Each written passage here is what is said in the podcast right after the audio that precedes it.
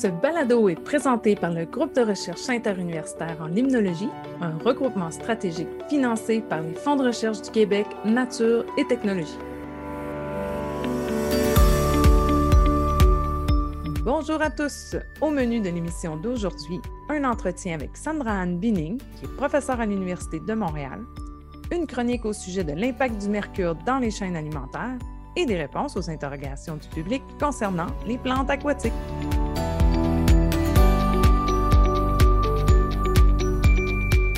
Tout le monde, bonjour Frédéric. Bonjour Marie-André.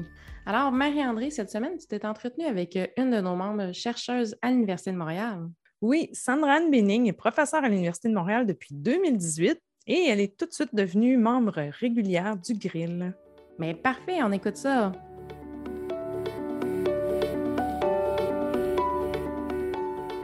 Bonjour Sandra. Bonjour Marie-André. Dis-moi Sandra, tu viens de tu proviens de quel coin du Québec? Ben, en fait, euh, c'est peut-être un peu, euh, un peu étrange vu mon accent, mais en fait, je viens de Montréal, ou en fait, euh, la rive nord de Montréal. Donc, j'ai grandi dans un genre de village qui s'appelle Rosemère. C'est juste au nord de Laval. Puis, c'est là où j'ai passé toute, toute ma vie avant de partir pour mon doc en Australie. Puis, c'est là où j'habite encore. Donc, j'ai acheté une maison juste à côté de chez mes parents récemment.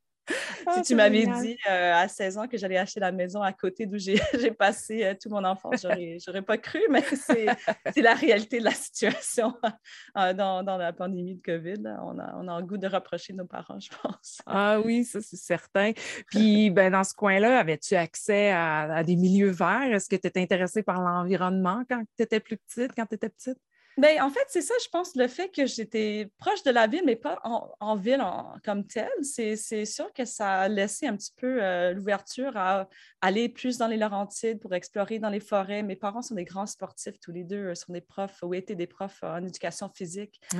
Donc, euh, on avait toujours des activités planifiées un peu en forêt, faire des, randonnées. Euh, mon père aussi, il adorait ça, faire du canot en eau vif. Donc, on faisait beaucoup de canot, de canoë camping aussi quand j'étais jeune. Donc, vraiment nos, vacances d'été aussi. Mes parents, comme euh, ils avaient les étés euh, de congé, euh, ont passé tout l'été dehors, surtout dans des milieux un peu près des rivières ou près des lacs, des, des affaires comme ça. Donc oui, j'ai vraiment agrandi avec cet attachement peut-être à la nature. Puis depuis que je suis tout jeune, j'adore passer du temps euh, dans la nature, euh, être avec des animaux, essayer de comprendre un peu qu'est-ce qui se passe autour de, de, moi dans la vie naturelle. C'est sûr que mes parents m'ont transmis ça beaucoup.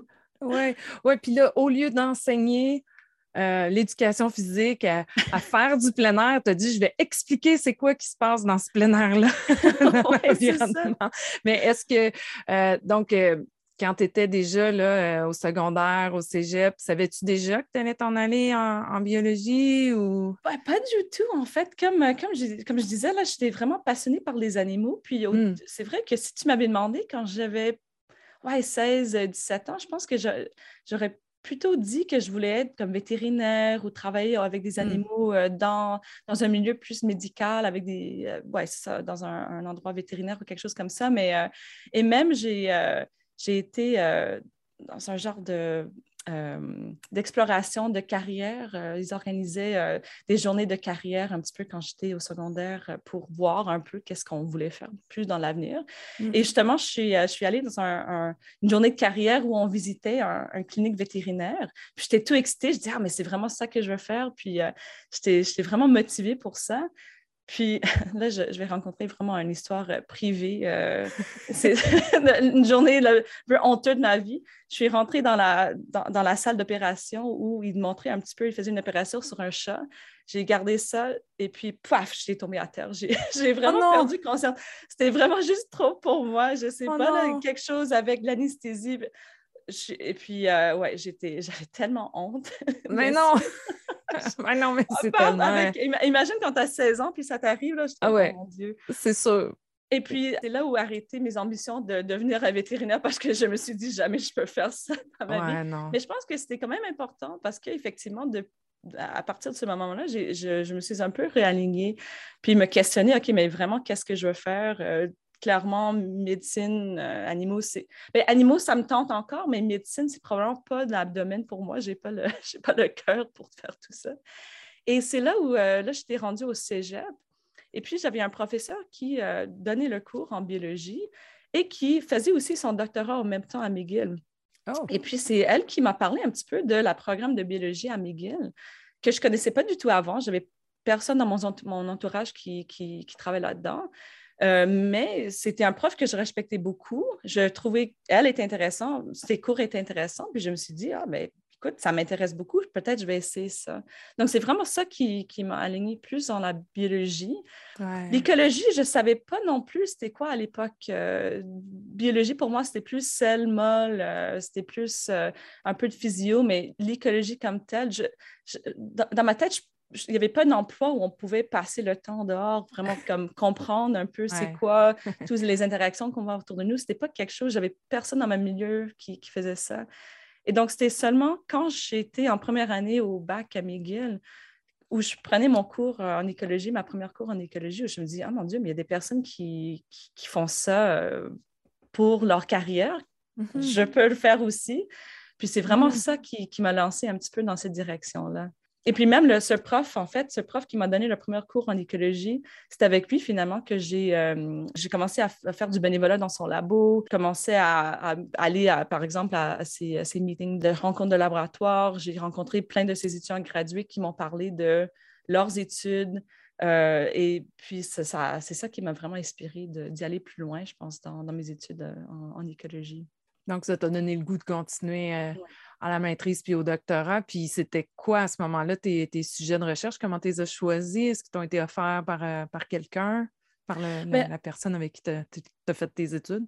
Oui, non, c'est euh, une bonne question. Donc, vraiment, j'ai vraiment eu beaucoup de chance. Là, je dois dire, euh, c'est dans un certain point, on, prend des décisions puis on crée un peu notre propre chance. Mais, mais vraiment, je, me reconnais à quel point j'étais chanceuse parce que j'ai pu aller, par exemple, à McGill, en fait, eux, ils ont aussi une station de recherche. Nous, on a la SBL euh, à, l'Université de Montréal, qui est une super station de recherche. J'aime beaucoup. Euh, mais à McGill, ils ont une station de recherche à la Barbade. Donc, c'est quand même, c'est aussi très, cool comme mm-hmm. endroit pour, euh, pour apprendre un petit peu sur l'écologie. Puis, ils offrent justement un stage de recherche en écologie tropicale. Donc, j'ai pu aller pour ce stage de recherche quand j'étais au bac avec ce prof, euh, c'est Frédéric Guichard, pour ceux qui, connaissent, parce que c'est un ancien de l'Université de Montréal en plus. Donc, c'est Frédéric Guichard qui m'a donné mon premier cours en écologie, qui enseignait aussi le cours euh, d'écologie euh, tropicale à la Barbane. Et puis, on s'entendait super bien. Puis, en fait, à travers ça, le fait que je le connaissais un petit peu de ces deux cours-là, j'ai eu l'opportunité de rester à la Barbade pour travailler sur euh, des, milieux marins, sur les gazons de mer, les, les et, de faire un petit projet qui finalement est devenu mon projet pour mon honors. Et c'est vraiment ça qui, m'a vraiment lancé dans la recherche, qui, a vraiment un peu solidifié mon intérêt dans l'écologie, surtout dans les, milieux euh, d'eau douce et puis d'eau euh, marin. C'était vraiment en eau salée. Mais après ça, j'avais vraiment beaucoup de réflexions à faire. Et puis finalement, je me suis décidée de rester un petit peu dans les milieux euh, aquatiques au moins. Puis j'ai fait une maîtrise avec Lauren Chapman qui travaille à l'époque beaucoup en Ouganda. Je pense qu'elle travaille encore euh, pas mal là-dedans donc là, à ce moment-là, je me suis dit, OK, c'est plus les poissons qui m'intéressent. Tout, ce qui est plantes, c'est cool aussi, mais pour moi, ça manquait quelque chose un petit peu plus euh, avec des, animaux, puis euh, encore pour faire le lien avec mes intérêts au départ, là, quelque chose un peu plus, euh, des choses qui bougent. Oui.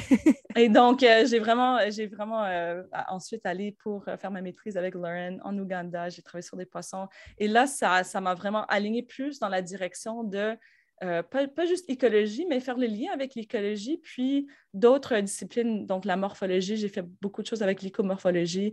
Le laboratoire de Lauren Chaman travaille aussi beaucoup dans l'écophysiologie, donc intégrer des concepts physiologiques dans euh, les études écologiques. Puis ça, ça m'a vraiment beaucoup inspiré. C'était à ce moment-là où je me suis dit, OK, ben, non seulement on peut comprendre qu'est-ce qui se passe dans les milieux naturels euh, au niveau euh, écologique, mais aussi on peut essayer de mieux comprendre les mécanismes sous-jacents, donc intégrer ces aspects-là physiologiques. Puis c'est vraiment là-dedans aussi où je me suis alignée pour, pour le doc finalement après.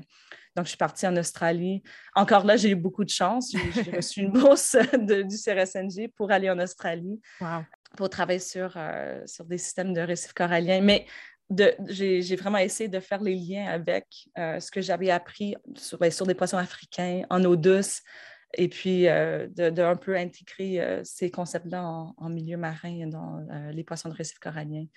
Donc, c'est un peu comme ça que j'ai fait ce, ce trajectoire-là. tu t'es promené de marin au douce. Oui, c'est ça, c'est ça, c'est ça. J'ai comme, j'ai jamais pu vraiment choisir. Je, je, me considère un petit peu comme un, un jack of all trades.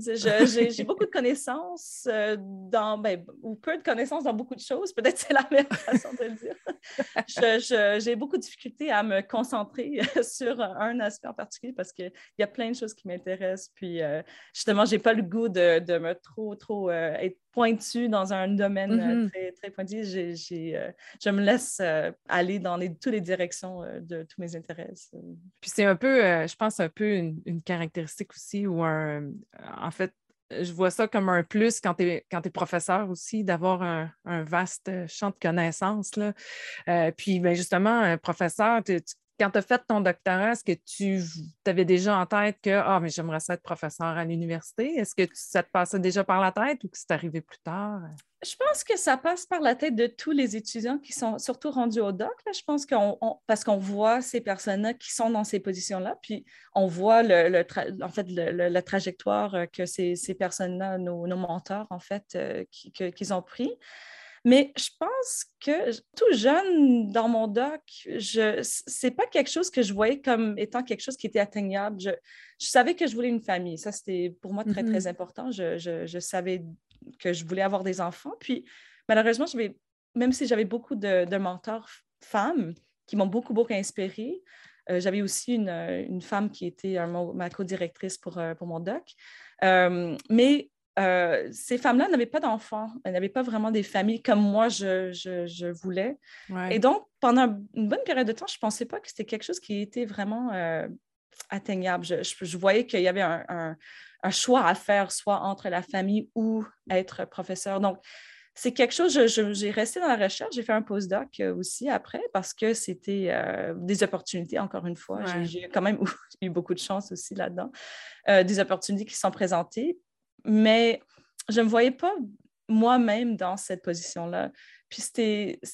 Je, faisais des applications un petit peu pour des, des postes, comme je pense tout le monde le fait, mais sans vraiment euh, beaucoup d'espoir, je dois dire, que j'allais que j'allais obtenir cet emploi. Puis j'étais correcte avec ça aussi. En même temps, c'était pas, euh, c'est pas comme si je disais que oh, mais si je n'arrive pas à être prof, euh, c'est comme tout est perdu, puis euh, c'est toutes les mm-hmm. ambitions sont, sont perdues. C'était pas ça. C'était plus que je disais bon, on va voir là, si, si ça peut marcher. J'aimerais bien que ça marche sous, mes propres termes aussi. Je ne vais pas me sacrifier ce que je veux dans la vie autre que ma carrière. Et puis, ça, ça, ça, a super bien donné, encore une fois. Beaucoup de chance qu'il y a eu le poste à l'Université de Montréal, vraiment dans la domaine. Donc, ils cherchaient vraiment un poste en écophysiologie. Donc, c'était vraiment dans ma domaine. Euh, euh, à Montréal, où euh, aussi, je me suis dit, ben, je, savais aussi que je voulais retourner pour être plus près de mes parents. Mon mari aussi est de Montréal, ses parents aussi, ici aussi. Donc, c'était plein de, de, choses qui sont alignées comme il faut. Puis, c'est comme ça que je suis où je suis en ce moment. Puis ben, depuis que tu es justement à l'Université de Montréal, là, sur, quoi, là, ben, c'est récent quand même, 2018, ça, c'est sur quoi portent tes recherches, là, au douce, au salé? Ben, je continue à faire un petit peu les deux maintenant. Puis en plus de ça, j'ai un petit volet plus théorique où on travaille sur euh, tout et rien en même temps avec euh, ma collègue Alison Shaw qui a fait son année sabbatique avec nous l'année passée. Puis on fait pas mal de trucs plus théoriques. Mais euh, bref, ici, justement, je me suis réalignée plus vers les eaux douces parce que c'est sûr qu'à Montréal, on a on a plus accès à ça, même si euh, je continue à collaborer avec beaucoup de collègues, euh, surtout en Europe et en Australie, plus sur des systèmes euh, marins tempérés et aussi dans les tropiques encore un petit peu. Mais à l'Université de Montréal, on en profite du fait qu'on a cette station de, biologie, la, SBL, la station biologique des Laurentides, qui est vraiment tout près de chez nous. C'est un système vraiment intéressant au niveau des de, systèmes aquatiques. Surtout pour nous, on, se concentre sur des poissons, mais je me suis alignée beaucoup, ben, un peu pendant mon doc, mais surtout pendant mon postdoc pour travailler sur des parasites de poissons, puis de hmm. voir justement à quel point les parasites influencent le comportement, mais aussi la physiologie de leur hôte, puis d'essayer de comprendre aussi comment non seulement les parasites, mais d'autres stresseurs dans l'environnement vont affecter euh, les poissons, euh, justement, dans, plusieurs sens. Et l'ASB, c'est parfait parce qu'il ben, y a beaucoup de poissons, il y a beaucoup de crapets soleil, donc ça fait que c'est notre système d'intérêt pour le, pour le moment, les crapets soleil, que peut-être il y a beaucoup de gens qui trouvent qu'ils ne sont pas super intéressants, peut-être surtout comparés avec des poissons de récif corallien, mais moi, je les trouve passionnants parce qu'au niveau comportement, euh, ils sont vraiment intéressants, ils sont super curieux, on peut faire vraiment beaucoup de choses, euh, des expériences en laboratoire avec eux. En même temps, euh, ils sont très abondantes, ils sont à peu près la bonne taille pour faire beaucoup de manipulations physiologiques, intéressant aussi parce qu'il y a aussi des choses qui sont un peu plus faciles à faire sur des poissons qui sont un, peu plus petits. Donc, on trouve que c'est un système super intéressant. En plus de ça, ils ont beaucoup de parasites. Puis, on, a des, des lacs euh, près de l'ASBL avec des gradients d'infection au sein d'un lac, mais aussi entre des lacs, ce qui nous permet aussi de faire des euh, de poser des questions écologiques très intéressantes aussi. Donc, pourquoi est-ce qu'on observe tous ces gradients d'infection? Quels sont les facteurs qui influencent la prévalence ou l'intensité d'infection qu'on observe au sein de chaque lac? Donc, il y a vraiment beaucoup de questions qui touchent à, à, peu près toutes ces disciplines-là qui m'intéressent, qu'on peut poser sur le même système. Donc, pour moi, je trouve que c'est vraiment une bonne opportunité pour aller creuser un petit peu plus dans les questions euh, que, qui m'intéressent. Puis les étudiants semblent aussi être intéressés par, euh, par ces questions-là. Donc, euh, pour ça, on est, on est quand même assez content de, de, vraiment essayer d'explorer les Laurentides, les lacs des Laurentides un peu plus en détail. Là, c'est certain que les gens ils nous écoutent. Là, tu parles de parasites puis de crapets soleil, là, puis ils doivent se dire Oh mon Dieu, j'en ai mangé en fait. Peux-tu nous rassurer là, que ceux qui mangent du crapet soleil, euh, c'est pas dangereux ou qu'est-ce qu'ils doivent faire? oui, oui, c'est une très bonne question. Puis une question souvent que les gens se posent dès qu'on parle de parasites. Les gens commencent à, oui. déjà euh, avoir un petit peu euh, de misère avec leur sushi, leur sushi pour le, lunch. Mais oui, en effet, les crapets surtout les parasites sur lesquels nous on travaille, ce pas des parasites qui, qui, qui, sont très dangereux pour les êtres humains. Ceci dit, il faut quand même assurer qu'on s'assure de bien, de bien cuire nos, poissons aussi. Les sushis euh, de crapet soleil, ce n'est pas quelque chose que je recommanderais.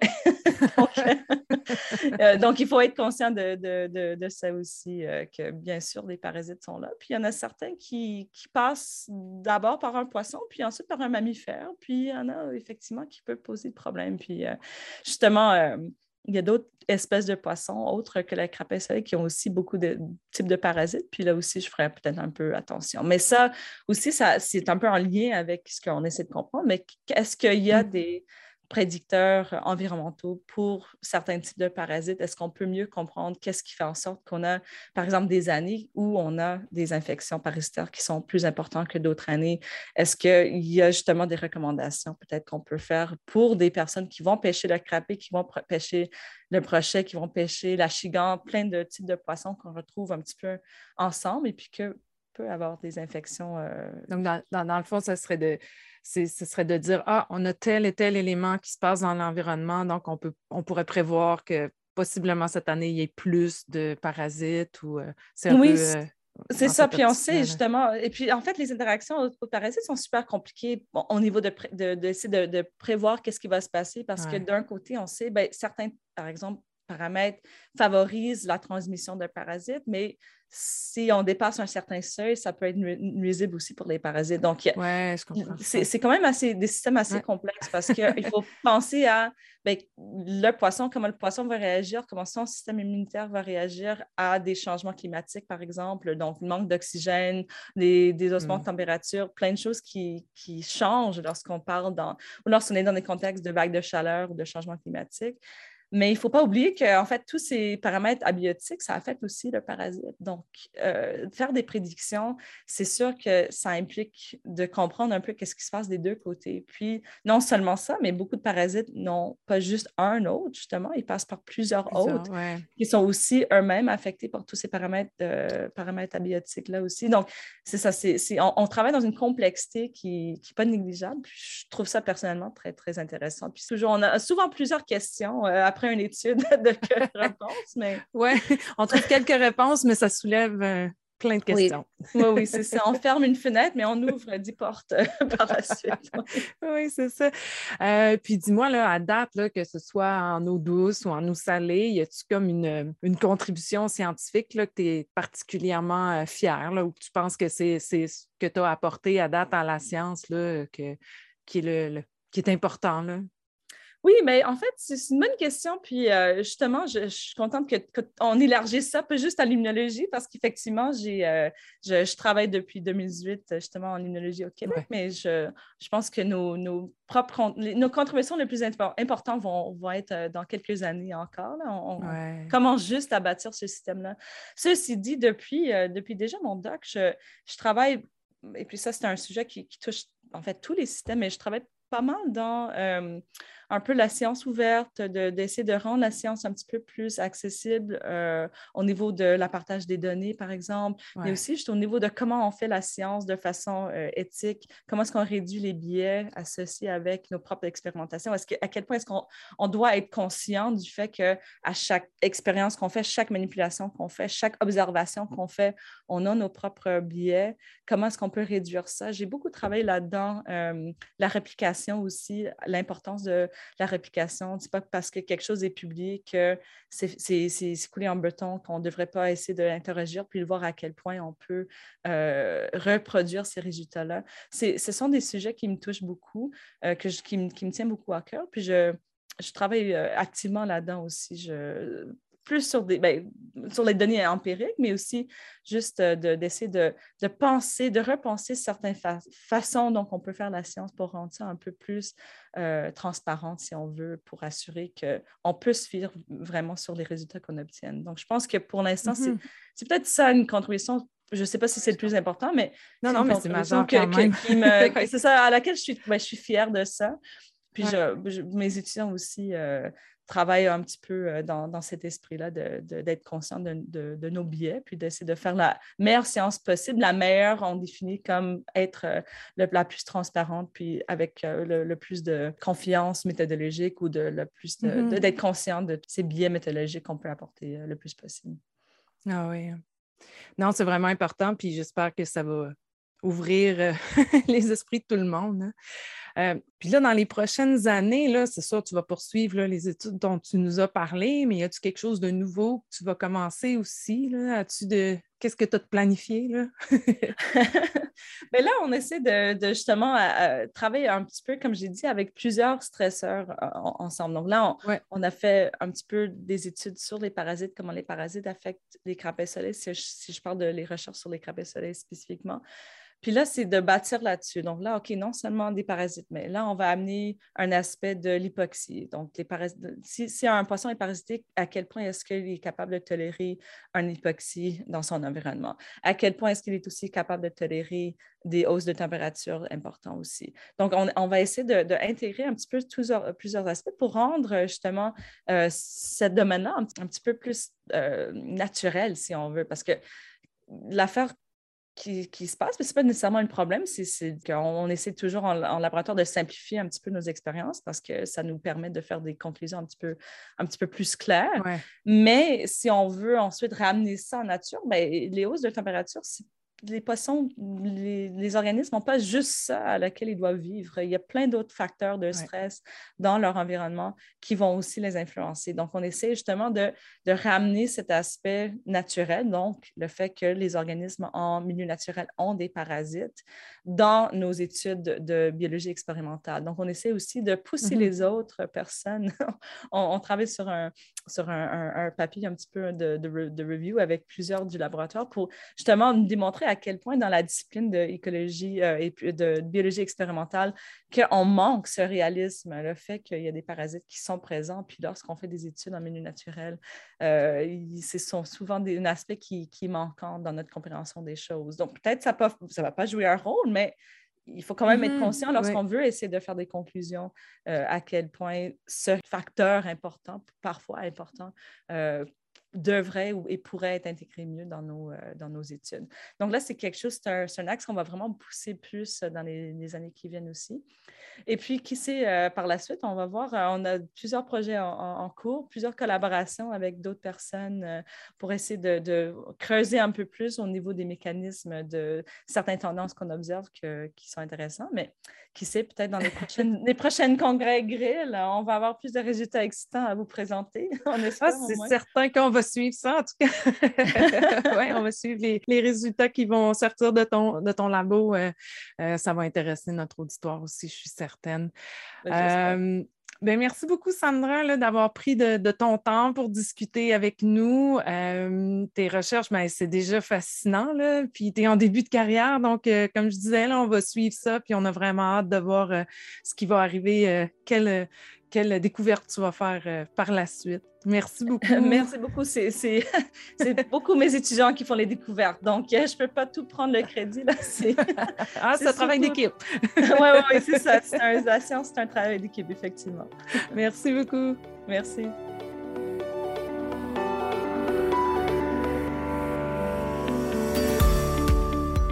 Merci pour cette belle entrevue dynamique. J'ai trouvé son parcours en Australie très intéressant. Ce sont tellement des belles expériences. Chose certaine, on va suivre avec intérêt ces recherches. Ah oui, ça c'est certain. Maintenant, pour ta chronique, Frédéric, tu nous parles de l'impact du mercure dans les chaînes alimentaires. Oui, aujourd'hui, je veux vous parler de l'impact du mercure non seulement chez les poissons, mais également dans l'ensemble des chaînes alimentaires. La pêche, bien, comme on le sait, c'est une activité qui est prisée par de nombreuses personnes. Juste au Québec, il existe des centaines de milliers de lacs qui contiennent de grandes quantités de poissons et une bonne diversité d'espèces. Apprêter une, prise qui provient directement d'un milieu naturel, ça peut paraître idéal et plus bio qu'un poisson vendu en épicerie, mais est-ce que le poisson pêché est réellement propre à la consommation? Il y a des prélèvements qui ont été effectués sur des poissons de certains lacs au Québec qui ont montré que les mesures de mercure dépassaient la quantité totale maximale recommandée par Santé Canada. Puis, les résultats des prélèvements effectués ont également montré que d'un lac à l'autre, les poissons n'avaient pas tous le même degré de contamination. Ah ouais, alors d'où il provient ce mercure-là? Tout d'abord, le mercure peut provenir de sources naturelles, comme les éruptions volcaniques, mais il peut également provenir de sources liées à l'activité humaine, comme l'incinération des déchets municipaux, la combustion du charbon et le rejet des industries. Et euh, un fait important, c'est que le mercure peut voyager des milliers de kilomètres dans l'atmosphère. Dans ce cas, euh, c'est du mercure qu'on appelle inorganique. Puis environ 50% du mercure inorganique qui se trouve dans les sols de la forêt boréale, qui provient des dépositions atmosphériques. Une autre chose qu'il faut savoir, c'est que le mercure inorganique, n'est euh, pas très bien transféré entre les proies et les prédateurs. Donc, pour qu'il soit bien transféré, il doit être organique. Puis ça, c'est quand il est modifié chimiquement par des bactéries qui se retrouvent dans les lacs, là, il devient organique. Puis, on l'appelle le méthylmercure. Le méthylmercure, c'est très toxique et ça peut s'accumuler fortement à chaque transfert entre les proies et leurs prédateurs, en atteignant de hautes concentrations euh, chez les grands prédateurs, dont l'être humain. Cette forme de mercure est capable de passer à travers la barrière hémato-encéphalique dans le cerveau. Ça, c'est une barrière que nous avons, comme tous les vertébrés terrestres, qui sépare la circulation sanguine et le système nerveux central. Donc, une fois cette barrière traversée, c'est là qu'il peut y avoir des conséquences importantes sur la santé. OK, maintenant qu'on comprend un peu mieux, il provient d'où le mercure, puis dans quelle forme il existe dans l'environnement, mais c'est quoi qui va influencer la quantité qui est disponible, par exemple, d'un milieu à un autre, d'un lac à un autre? Oui, bien, le professeur euh, Marc Amiot de l'Université de Montréal et des collègues ont mené des recherches sur la déposition du mercure par la neige. Les résultats de la recherche ont montré que la moitié du mercure qui est attaché à la neige va retourner dans l'atmosphère dans les 24 à 48 heures suivant sa déposition. Donc, ils ont poussé un petit peu plus leur recherche euh, vers les zones arctiques côtières qui sont riches en sel de mer et ils ont remarqué que les réactions chimiques entre l'atmosphère et la neige étaient différentes. En présence de sel de mer, les réactions vont s'enchaîner différemment et ça va provoquer l'emprisonnement du mercure dans la neige. Au printemps, ben, les eaux de fonte vont diriger le mercure vers les cours d'eau qui sont avoisinants. Donc, ces résultats-là ont montré que l'impact de la déposition du mercure varie selon les teneurs de l'air en sel marin et que les lacs des zones côtières arctiques ont plus de chances d'être contaminés au mercure. Les scientifiques pensent aussi que le type de mercure associé à la neige s'assimile facilement par les algues et les bactéries. Donc, une fois incorporé dans les minuscules organismes, le mercure va grimper rapidement les échelons des chaînes alimentaires et va terminer en grande quantité dans les poissons au sommet de la chaîne. Puis, est-ce que les quantités d'algues et de bactéries, ça va influencer la quantité de mercure qui est disponible dans les lacs? Mais c'est justement autour de ce sujet qu'un autre groupe de chercheurs et chercheuses composé entre autres de Dolores Planas, professeur à l'Université du Québec à Montréal et membre du GRIL, ainsi que des collaborateurs, ont fait des recherches. Eux ont étudié les tapis d'organismes, qu'on peut aussi appeler le périphyton, qui poussent sur les roches immergées des rives de 23 lacs de la forêt boréale québécoise situés près du réservoir Gouin en Mauricie.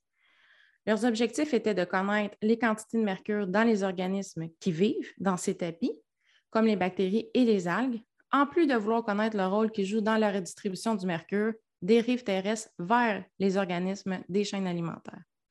Leurs résultats euh, suggèrent que les algues et les bactéries contiennent effectivement du mercure, comme on fait s'attendre, qui peut ensuite être accumulé par les autres organismes et donc remonter dans les chaînes alimentaires.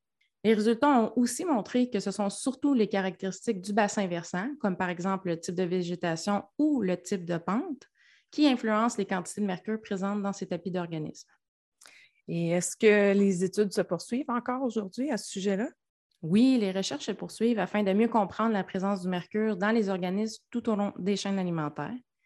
Les résultats des différentes études vont nous permettre de nous diriger vers des lacs avec des poissons aux faibles teneurs en mercure et ça va nous assurer de pêcher des euh, poissons qui sont comestibles et inoffensifs pour notre santé.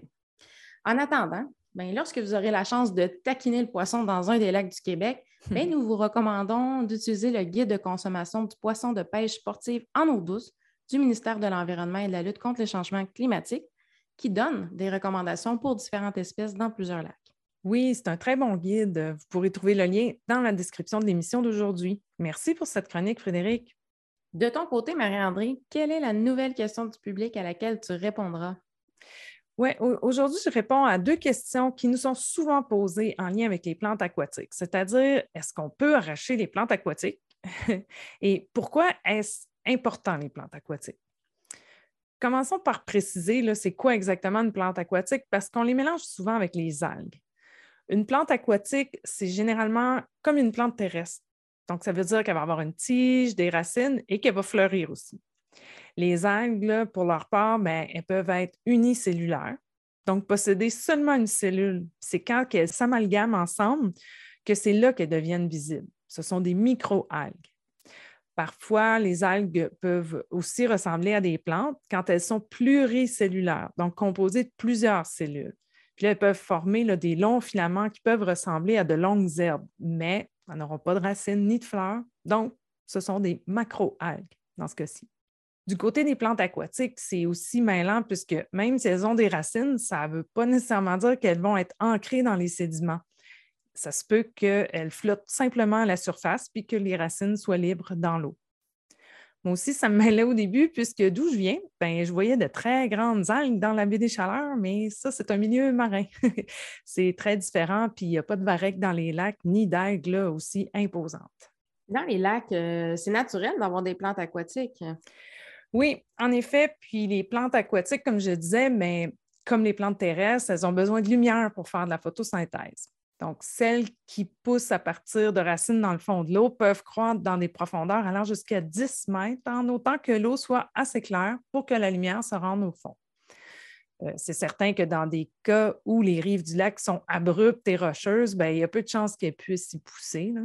Euh, par contre, dès qu'il va y avoir un peu de substrat, un peu de sédiment, ben, les racines vont pouvoir puiser les éléments essentiels pour faire croître la plante, en autant qu'il y ait un minimum de lumière. Donc, on comprend que c'est tout à fait naturel d'avoir des plantes dans les lacs, puis c'est un milieu de vie important. Euh, les plantes aquatiques jouent un rôle essentiel dans l'écosystème d'un lac, en particulier pour l'oxygénation de l'eau et le recyclage des éléments nutritifs. Elles vont servir de refuge pour les poissons qui peuvent aller s'y cacher des prédateurs ou y aller pour frayer aussi. Euh, elles servent elles-mêmes de nourriture pour la faune environnante. Puis, euh, c'est aussi, les plantes aquatiques elles-mêmes, un excellent substrat pour que les algues dont on parlait plus tôt, ces petites algues unicellulaires, bien, puissent vivre accrochées sur leur feuillage. Donc, ces petites algues euh, qui habitent sur les plantes vont servir de nourriture aux zooplanctons, puis aux insectes, qui, à leur tour, servent de nourriture aux poissons. Donc, on voit là qu'elles sont essentielles dans les chaînes alimentaires des lacs, qu'on peut appeler aussi la chaîne euh, trophique. Puis, Marie-André, pourquoi on te demande souvent si elles peuvent être arrachées, ces plantes-là?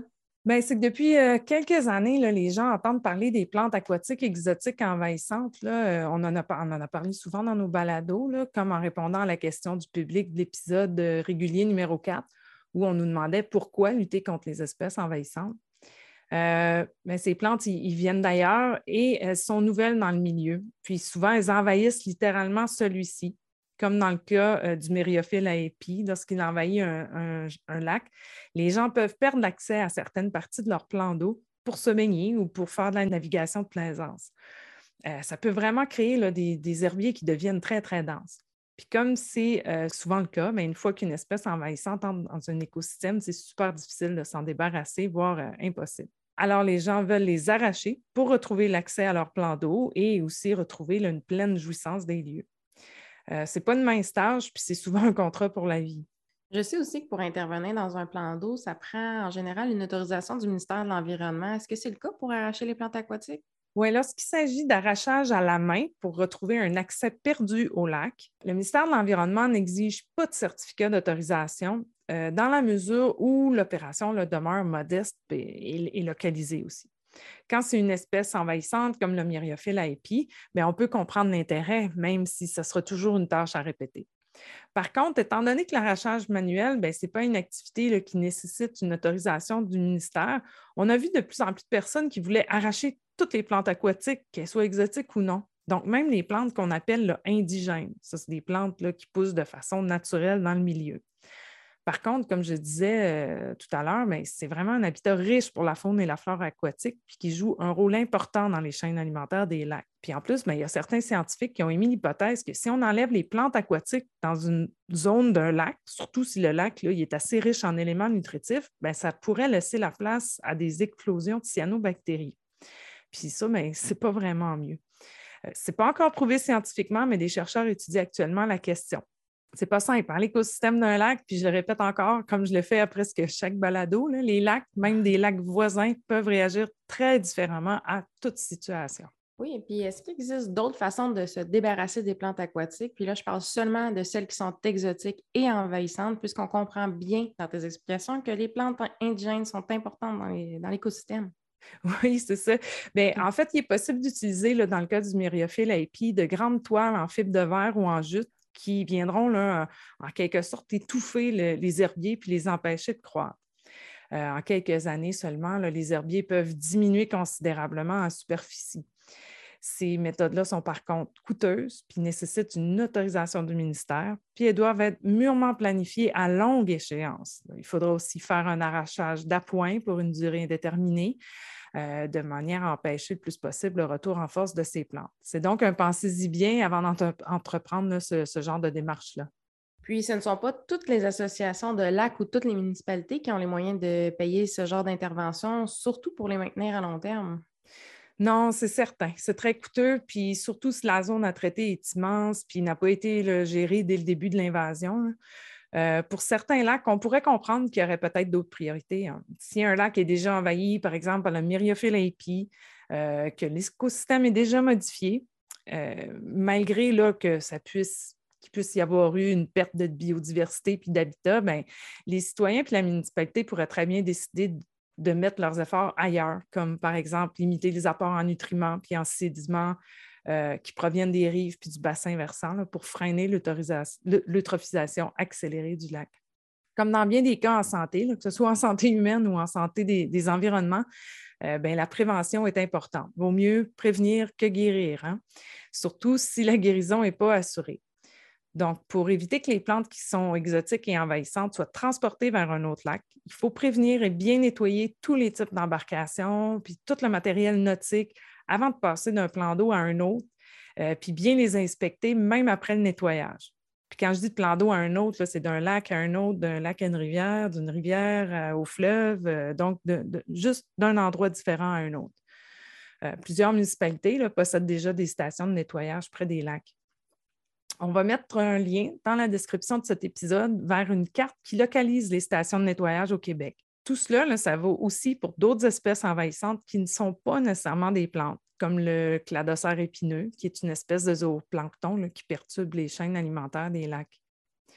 Puis, avant de craindre le pire, lorsque vous découvrez euh, de nouvelles plantes aquatiques dans un lac, ben, dites-vous que peut-être que celle que vous venez de découvrir, euh, ce n'est pas nécessairement un signe que l'envahissement approche. Euh, elle n'est peut-être pas exotique ou envahissante. On a d'ailleurs quelques références à vous suggérer dont les liens sont dans la description de cet épisode.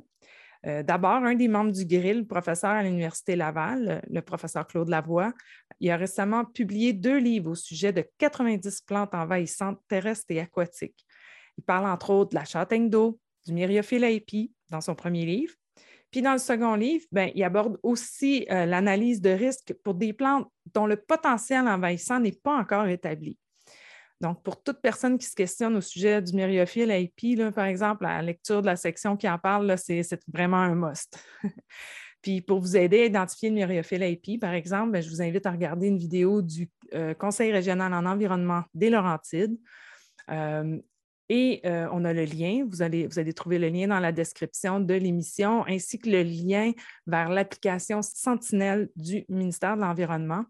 Euh, qui vous invite euh, à l'utiliser pour transmettre vos observations d'espèces exotiques envahissantes. Puis ça, mais ça va les aider à documenter leur répartition au Québec.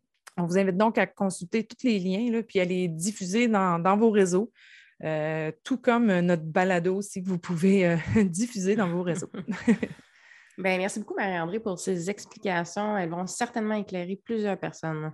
Alors voilà, c'est ici que se termine notre émission pour aujourd'hui. On remercie encore une fois Sandra Binning euh, pour l'entrevue.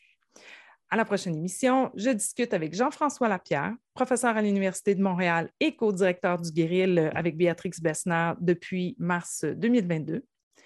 Frédéric reçoit une agente de recherche membre du Guéril à l'UCAM, soit Sarah Mercier-Blais, qui travaille pour la chaire UNESCO en changements environnementaux à l'échelle du globe d'Yves Prairie et qui viendra nous parler des émissions de gaz à effet de serre par les barrages hydroélectriques et nous répondrons à une question parmi celles que vous nous aurez envoyées.